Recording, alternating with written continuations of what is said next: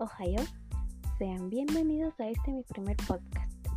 Me presento, soy Kiros Franco Melani del grupo Primero H.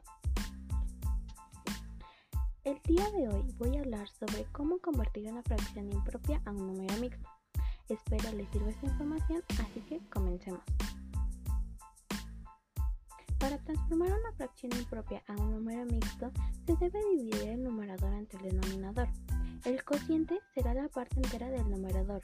El residuo será el numerador de la fracción restante, que tendrá el mismo denominador que la fracción original. Ejemplo. 7 tercios a fracción impropia.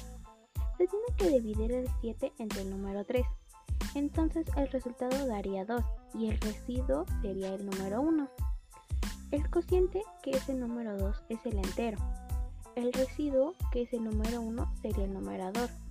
Y el denominador es el mismo de la fracción original. Como resultado final daría 2 enteros un tercio.